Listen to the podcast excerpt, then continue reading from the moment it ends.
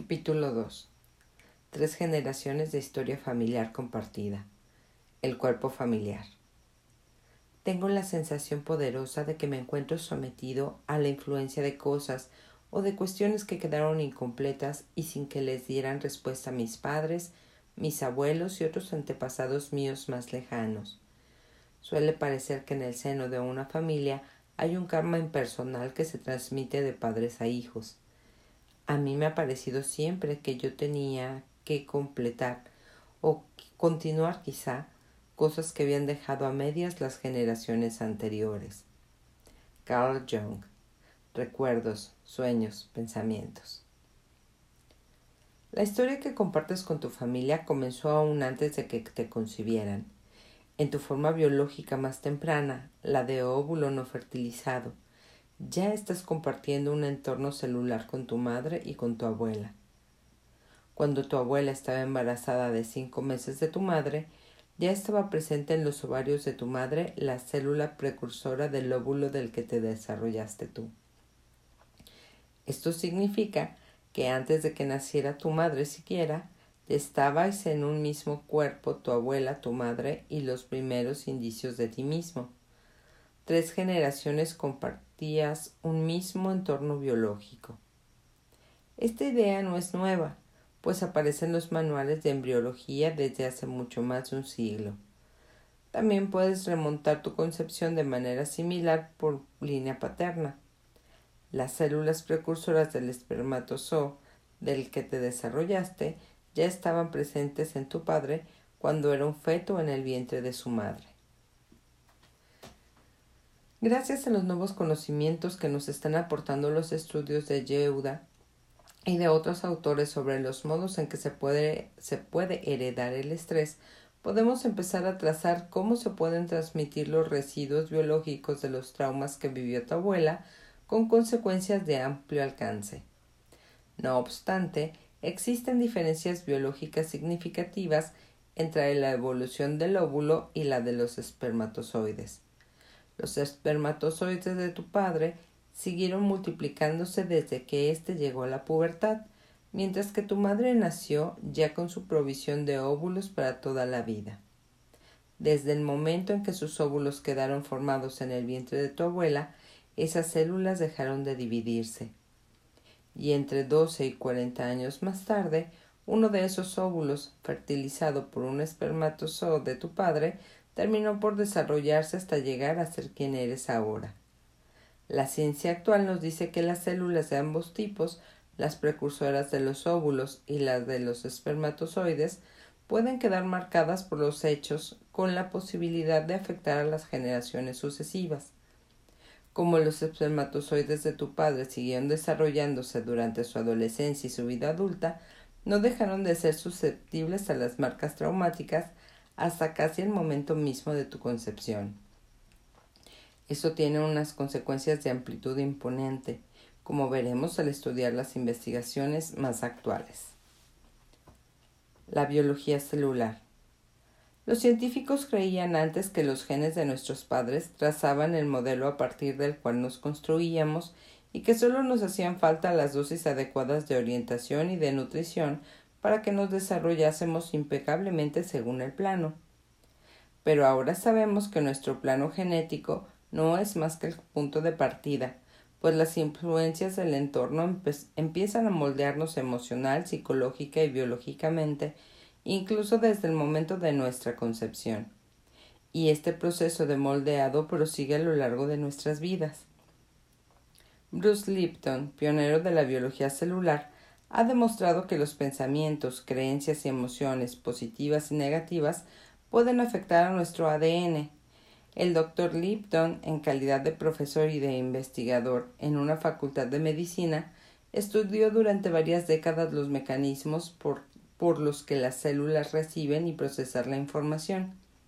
Siendo profesor e investigador de la Universidad de Stanford, entre 1987 y 1992, demostró que las señales del entorno podían actuar a través de la membrana celular y controlar la conducta y la fisiología de la célula, lo que a su vez podía activar un gen o silenciarlo.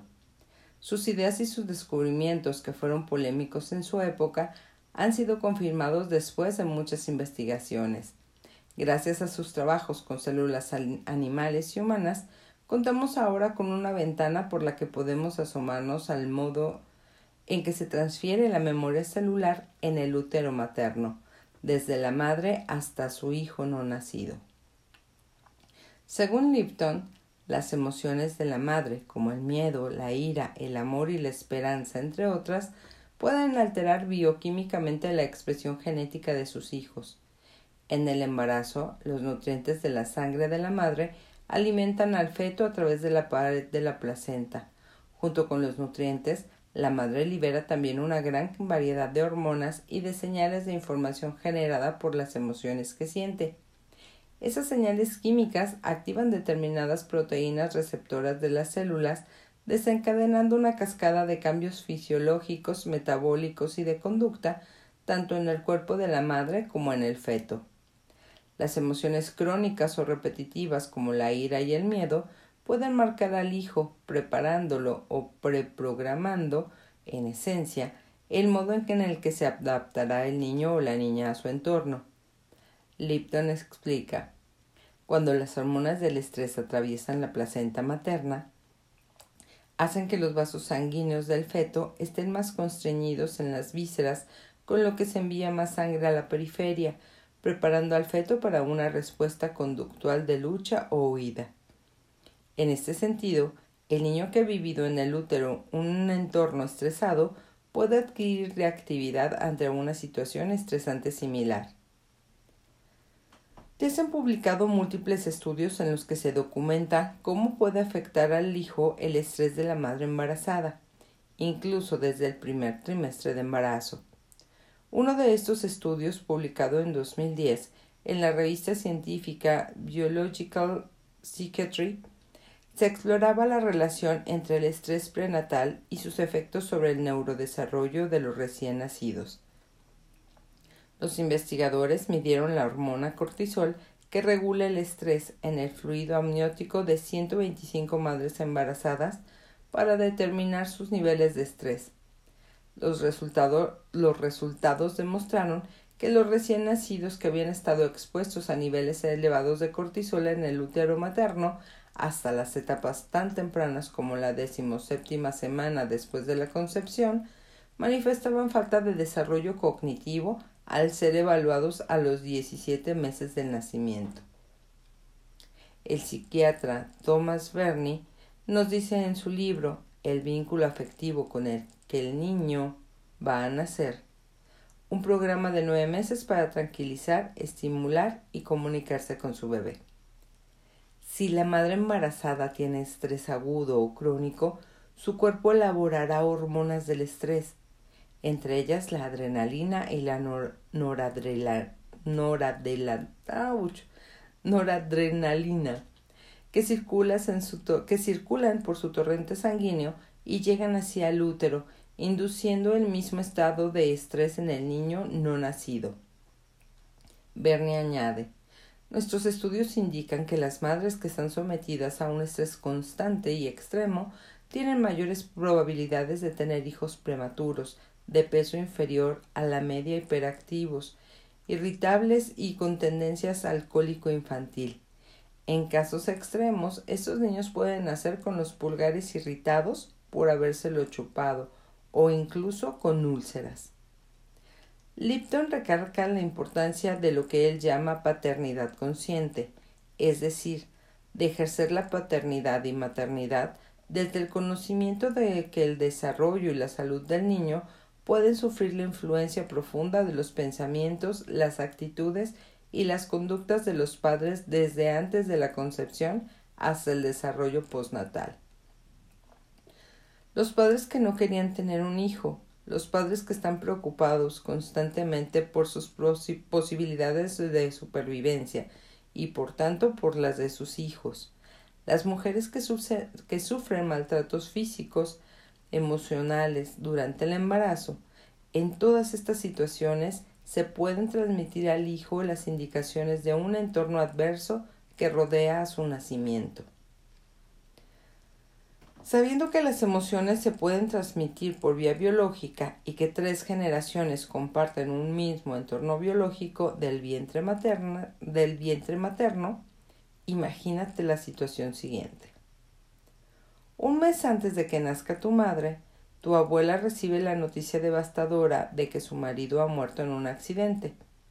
Tu abuela, que tendría que prepararse para la llegada de una nueva criatura y contaría con poco tiempo y libertad para llorar la pérdida. Seguramente se sumergirían sus emociones en el cuerpo que estaba compartiendo con su hija y con su nieto.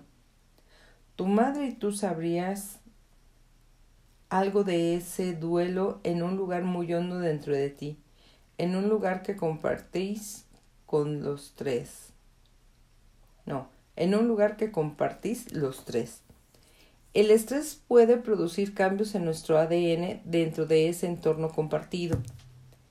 En el apartado siguiente veremos cómo afectan a nuestros genes los traumas de nuestra historia familiar. La epigenética. Los trabajos de Lipton sobre la memoria celular se adelantaron y sirvieron de base a un nuevo campo de investigación llamado epigenética, que es el estudio de los cambios heredables de la función genética que se producen sin cambios en la secuencia del ADN. En un principio se creía que la herencia genética se transmitía únicamente por el ADN cromosómico que recibíamos de nuestros padres. Ahora que los científicos entienden mejor el genoma humano, han descubierto el hecho sorprendente de que el ADN cromosómico, el ADN responsable de la transmisión de rasgos físicos como el color de cabello, lo de los ojos y de la piel, solo constituye menos de un 2% del total de nuestro ADN. El 98% restante está compuesto por el, eh, por el llamado ADN no codificante, que es el responsable de muchos de los rasgos emocionales, de conducta y de personalidad que heredamos. Los científicos lo consideran inútil en general y lo llaman ADN basura, pero en los últimos tiempos han empezado a reconocer su importancia. Es interesante que cuando más complejo es un organismo, mayor es su porcentaje de ADN no codificante y los seres humanos tenemos un porcentaje más elevado de todos. Se sabe que los factores de estrés ambientales como las toxinas y la nutrición inadecuada, así como las emociones estresantes, afectan al ADN no codificante. El ADN afectado transmite información que nos sirve para prepararnos para la vida fuera del vientre materno, dotándonos de los rasgos concretos que necesitaremos para adaptarnos a nuestro entorno. Según Rachel Yehuda, los cambios epigenéticos nos preparan biológicamente para que podamos afrontar los traumas que sufrieron nuestros padres. Al prepararnos para unos factores de estrés similares, nacemos dotados de un conjunto concreto de herramientas que nos servirían para sobrevivir. Esto es bueno, por una parte. Nacemos con un conjunto intrínseco de habilidades, con una resistencia medioambiental, como la llama Yehuda, que nos permite adaptarnos a las situaciones estresantes. Pero por otra parte, esas adaptaciones heredadas también pueden ser dañinas. Por ejemplo, el hijo de un padre que vivió en una zona de guerra en los primeros años de su vida puede heredar el impulso de contraerse bruscamente como reacción a un ruido fuerte repentino. Aunque este instinto sería útil ante la amenaza de las bombas, unas reacciones de alarma tan agudizadas pueden mantener a la persona en un estado de alta reactividad aunque no haya ningún peligro. En tal caso, existiría una falta de coherencia entre la preparación epigenética del niño y su entorno real. Este desequilibrio podría predisponer a la persona a sufrir trastornos de estrés y enfermedades en su vida posterior.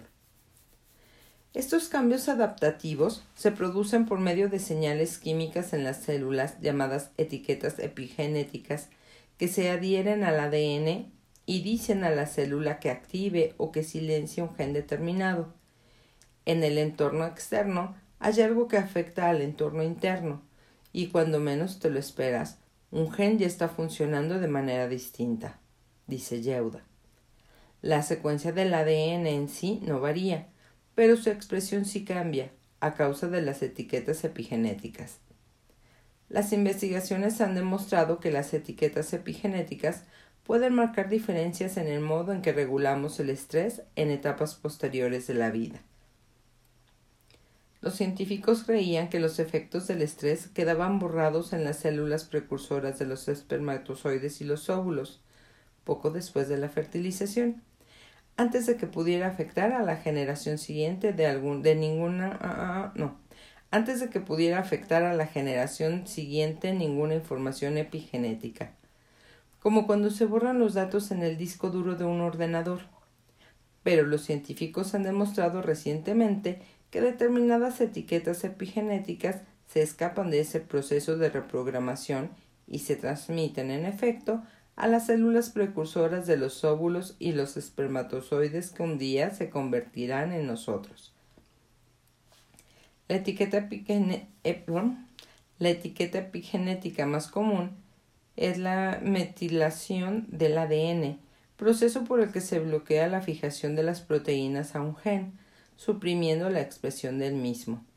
La metilación del ADN puede afectar a nuestra salud de manera positiva o adversa, bloqueando en posición de apagado genes útiles o dañinos.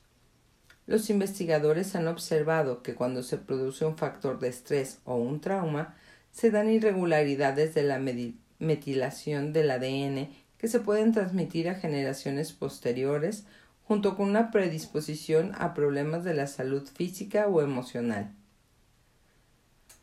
Otro mecanismo epigenético que desempeña un papel significativo en la regulación de los genes es la pequeña molécula de ARN no codificante, llamada microARN.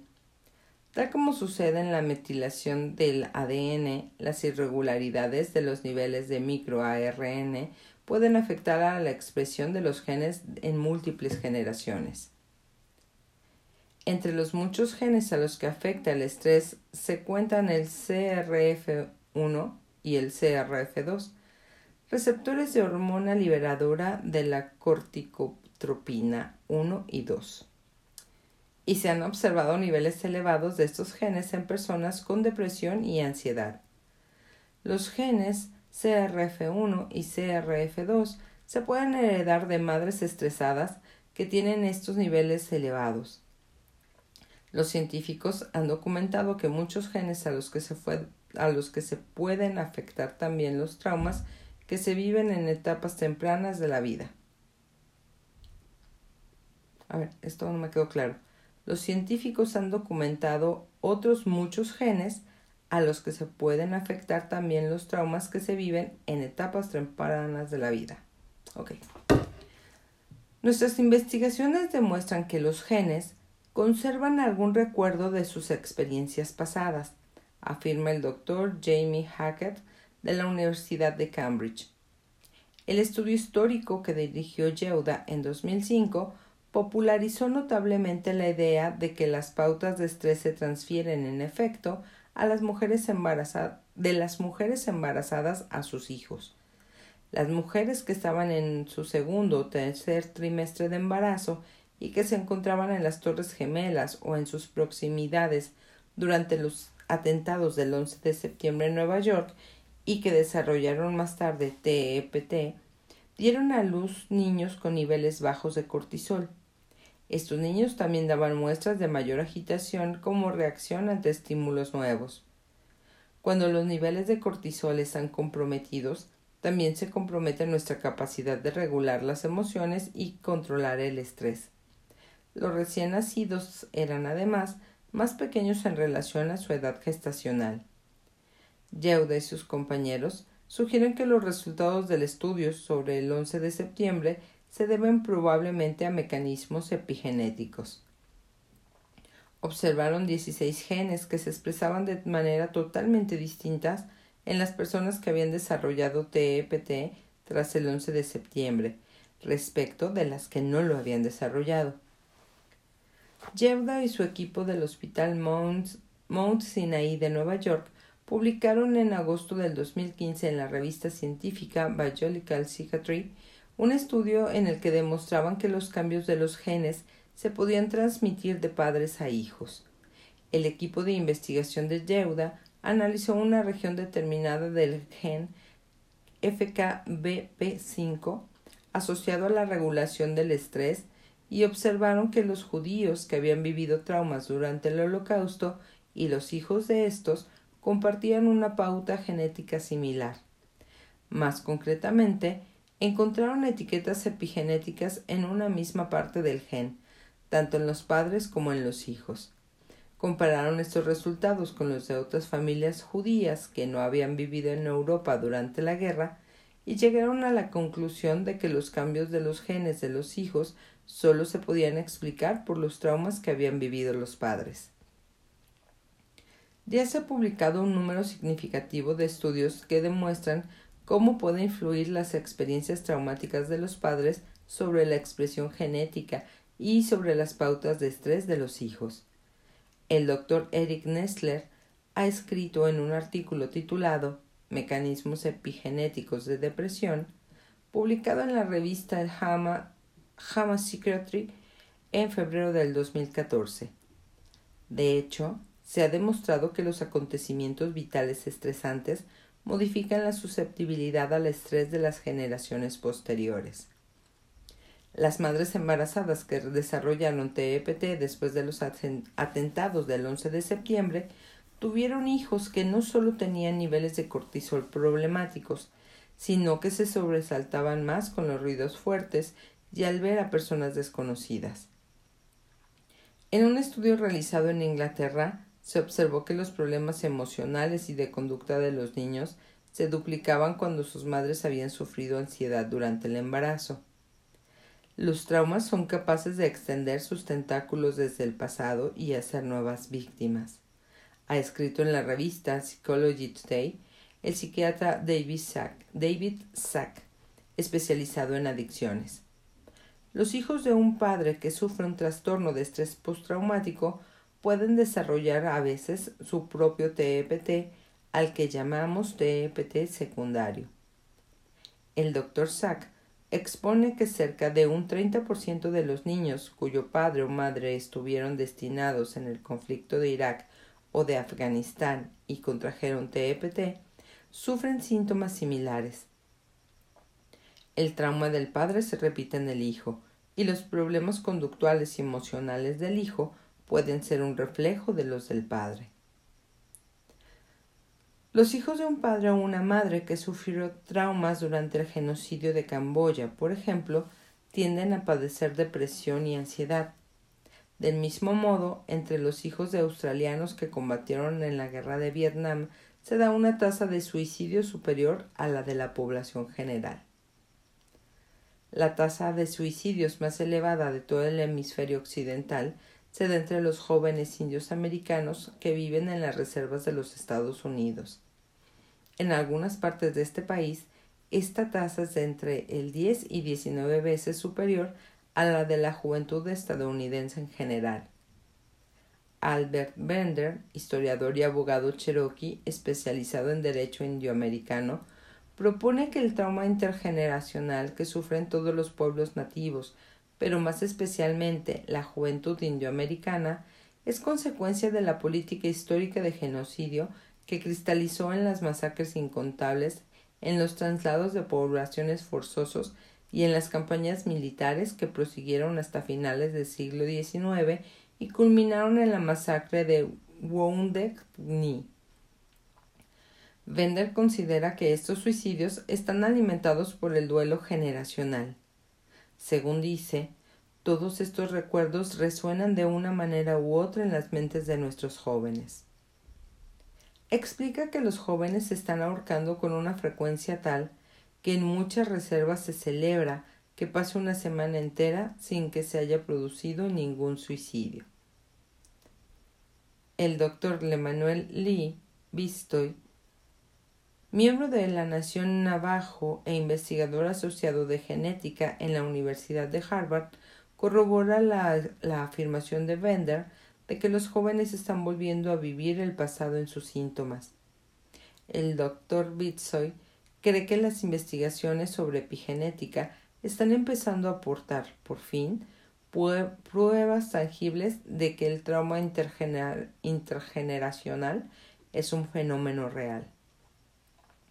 Los jóvenes indoamericanos, indioamericanos, como los hijos de los veteranos de guerra, como los hijos de los supervivientes del holocausto, como los hijos de los supervivientes del genocidio de Camboya y como los hijos de los supervivientes de los atentados contra las Torres Gemelas, se cuentan entre las últimas víctimas del trauma transgeneracional en el mundo actual. Es inquietante el hecho de que la vista se va alargando, de que la lista se va alargando cada vez más.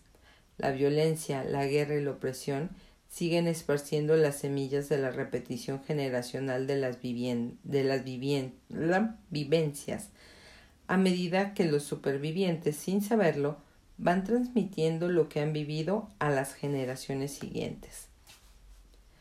Veamos un caso notable.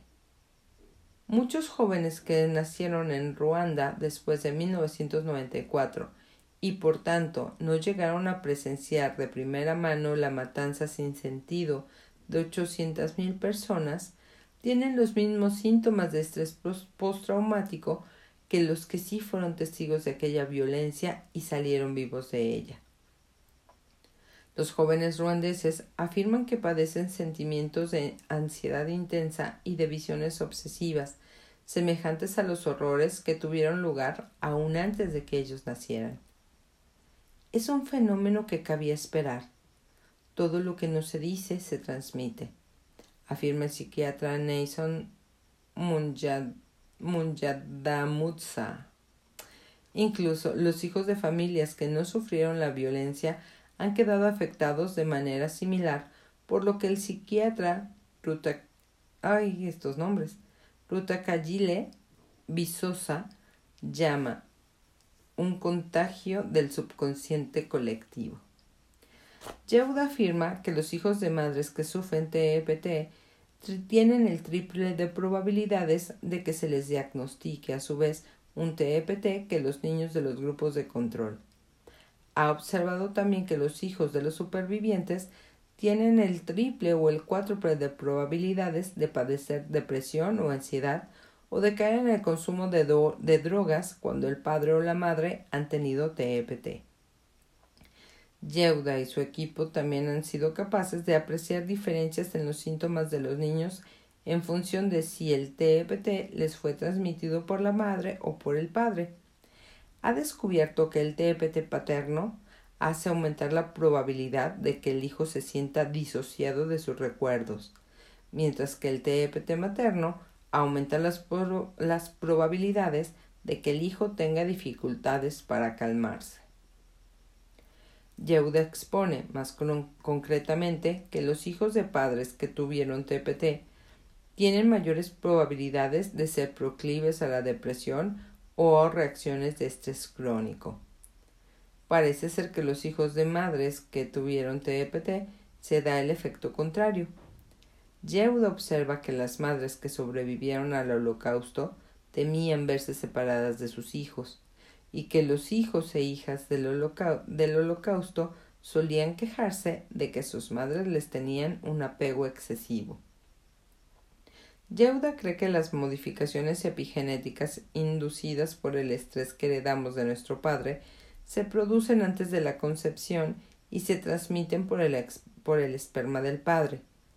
Cree también que estos cambios se, se pueden producir en nuestra madre tanto antes de la concepción como en el transcurso de la gestación.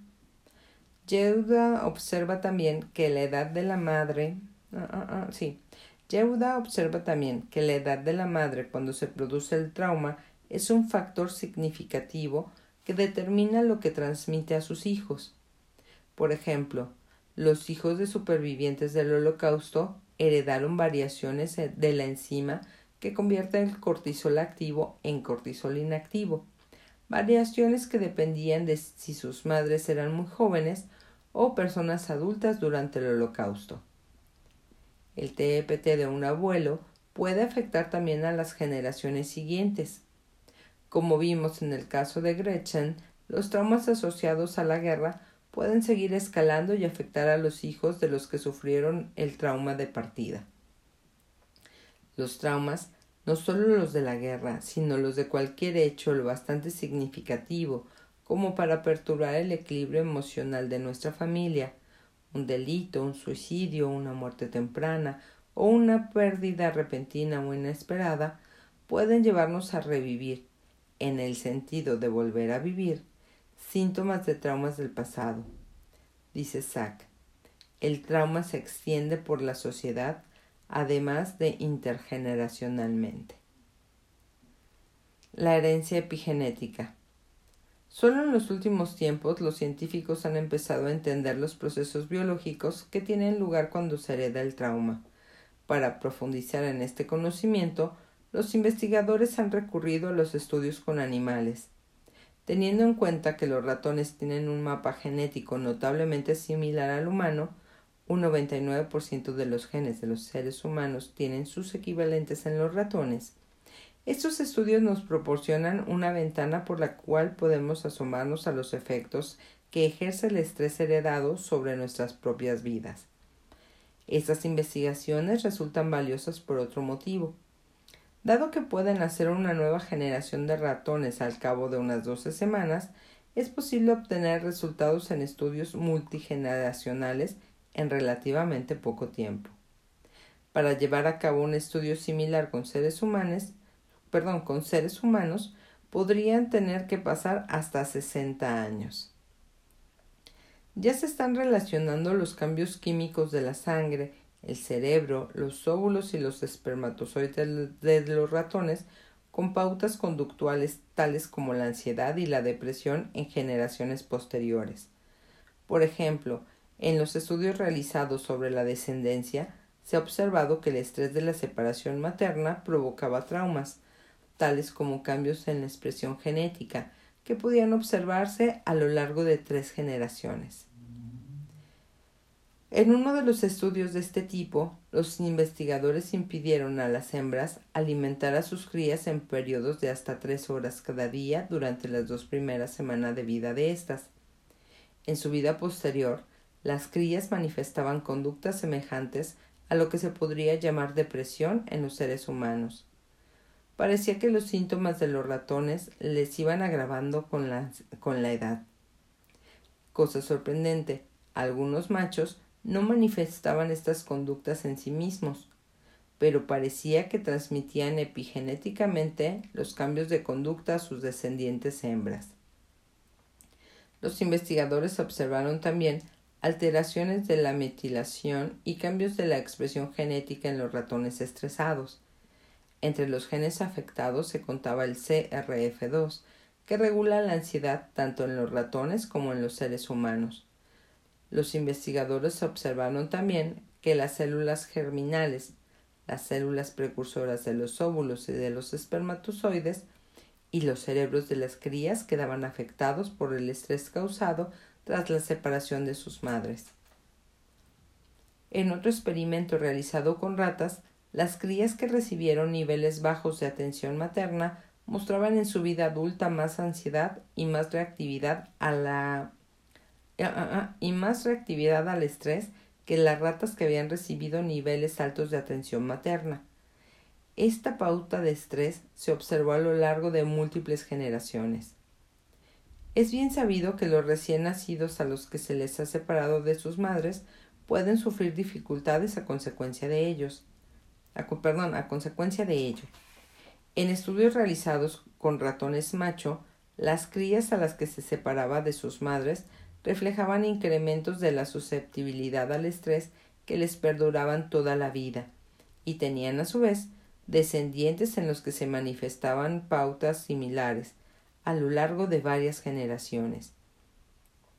En uno de estos estudios realizados en mil, ah, ah, ah, no es cierto, realizado en 2014 en el Instituto de Investigaciones Cerebrales de la Universidad de Zúrich, los investigadores sometieron a ratones macho a periodos repetidos y prolongados de, estrés intenso, separándolos de sus madres.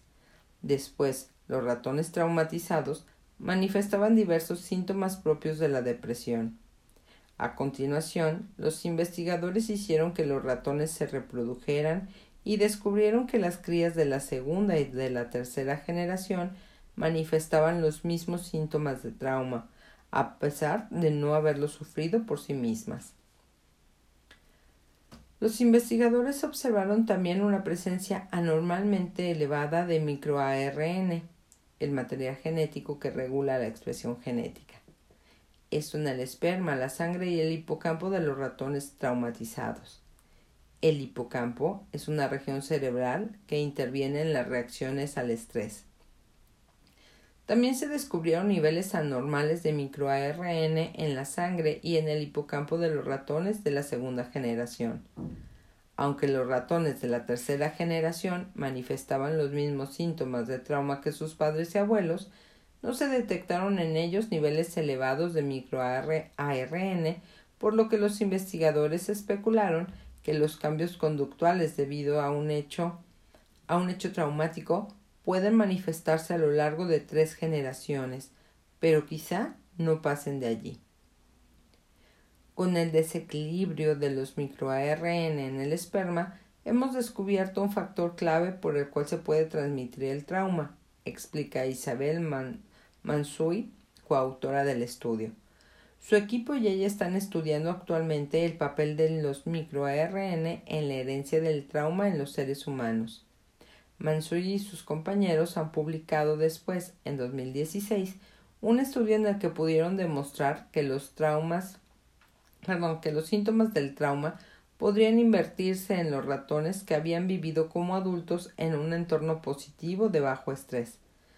No solo mejoraba la conducta de los ratones, sino que también se producían en ellos cambios en la, de la metilación del ADN, lo que impedía que se transmitieran los síntomas a la generación siguiente. Este estudio tiene unas consecuencias especialmente importantes. Veremos en capítulos posteriores el modo de crear imágenes positivas y experiencias enriquecedoras que contribuyen a invertir las pautas de estrés que pueden haber afectado a nuestra familia durante varias generaciones. Los estudios realizados con ratones son interesantes, sobre todo porque brindan a la ciencia pruebas tangibles de cómo los desafíos que vive una generación se pueden convertir en la herencia que se transmite a la siguiente.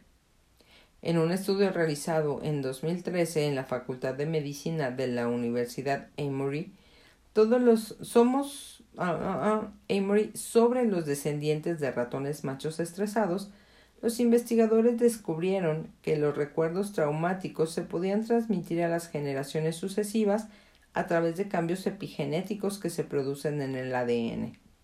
Se enseñó a los ratones de una generación a que temieran el aroma de la acetofenona, semejante a la de las flores de cerezo. Cada vez que se les sometía ese olor, recibían al mismo tiempo una descarga eléctrica. Al cabo de un tiempo, los ratones que habían sufrido las descargas tenían un número mayor de receptores olfativos asociados a ese aroma concreto, que les permitían detectarlo en concentraciones menores. También tenían dilatadas las regiones cerebrales dedicadas a dichos receptores. Los investigadores también pudieron identificar cambios en los espermatozoides de los ratones. Pero lo más interesante de este estudio fue lo que sucedió en las dos generaciones sucesivas. Cuando se sometía ese olor floral a los hijos de los ratones que habían sufrido las descargas, así como las crías de estos hijos se sobresaltaban y lo evitaban, a pesar de no haberlo percibido nunca hasta entonces. También se apreciaban en ellos los mismos cambios cerebrales. Parecía que los ratones no solo heredaban la sensibilidad al olor, sino también la respuesta de miedo asociada al mismo. Brian Díaz, uno de los investigadores que participaron en este estudio, sugiere que en el esperma hay algo que informa o que permite que se herede esa información.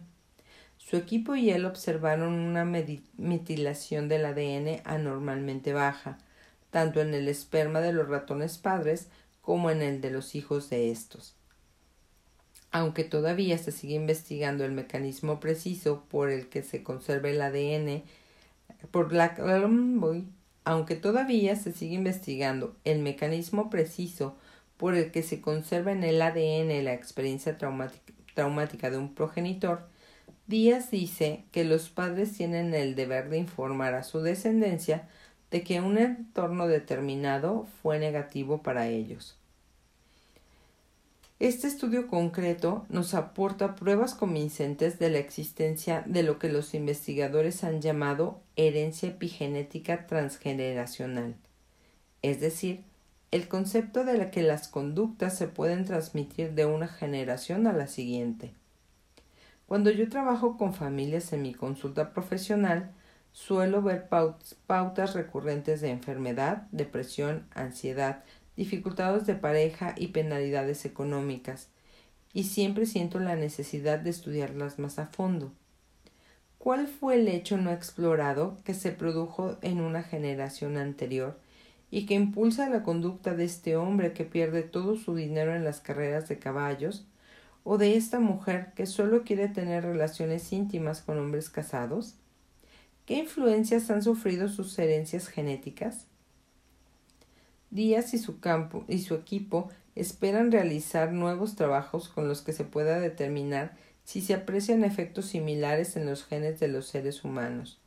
Mientras llegue el día en que se hayan examinado los datos de estudios realizados sobre múltiples generaciones humanas, las investigaciones realizadas con animales nos animan, sin duda, a pararnos a considerar que hemos nacido compartiendo el estrés de nuestros padres y abuelos.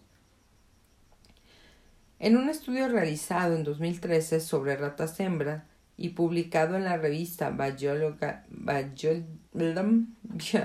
Biological Psychiatry, los investigadores de la Universidad de Haifa, Iva Saidan, Mika Leshem e Ina, ¡ay qué nombres! Bueno, los investigadores son Mika e Ina descubrieron que incluso los niveles de estrés relativamente suaves antes de la concepción y del embarazo resultaban lo bastante significativos como para afectar a los descendientes. Se sometió a algunas ratas a estrés de menor importancia, como por ejemplo a cambios de la temperatura en etapas tempranas de su vida, desde los 45 días de edad, que equivalen a la adolescencia en los seres humanos. Cosa notable, los efectos se podían apreciar en la generación siguiente. Los investigadores se centraron en el gen CRF1 que codifica una molécula que interviene en la respuesta del cuerpo al estrés y detectaron cantidades elevadas del producto molecular de ese gen en el cerebro de las ratas hembra estresadas. Descubrieron también concentraciones elevadas hasta un nivel significativo de ese mismo producto molecular en los óvulos de las hembras estresadas, así como en el cerebro de sus crías, lo que demostraba que la información sobre la experiencia estresante se estaba transmitiendo a través de los óvulos. Los investigadores recalcan que la conducta alterada de las ratas recién nacidas no guarda ninguna relación con el tipo de atención y cuidados que recibían de las, las crías de sus madres. Este estudio concreto da a entender que aunque los seres humanos recibamos buen trato y apoyo en nuestros primeros años, no dejamos de recibir el estrés que sufrieron nuestros padres antes de que nos concibieran. En el capítulo siguiente veremos cómo los hermanos hijos de los mismos padres pueden heredar traumas distintos y hacer vidas diferentes a pesar de haber compartido una misma crianza. En un estudio sobre ratas realizado en 2014 en la Universidad de Lethbridge, en Canadá, los investigadores observaron los efectos del estrés sobre las madres preñadas y su influencia sobre los partos precoces. Los resultados indicaron que las madres estresadas tenían crías prematuras y que sus hijas también tenían partos prematuros. Las nietas tenían incluso más partos prematuros que sus madres pero lo que más sorprendió a los investigadores fue lo que se produjo en la tercera generación.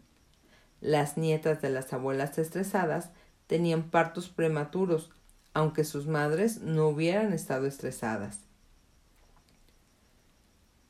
Herlind Metz, autora principal del artículo, dice Fue sorprendente el hallazgo de que el estrés suave a moderado durante el embarazo tenía un efecto acumulativo a lo largo de las generaciones.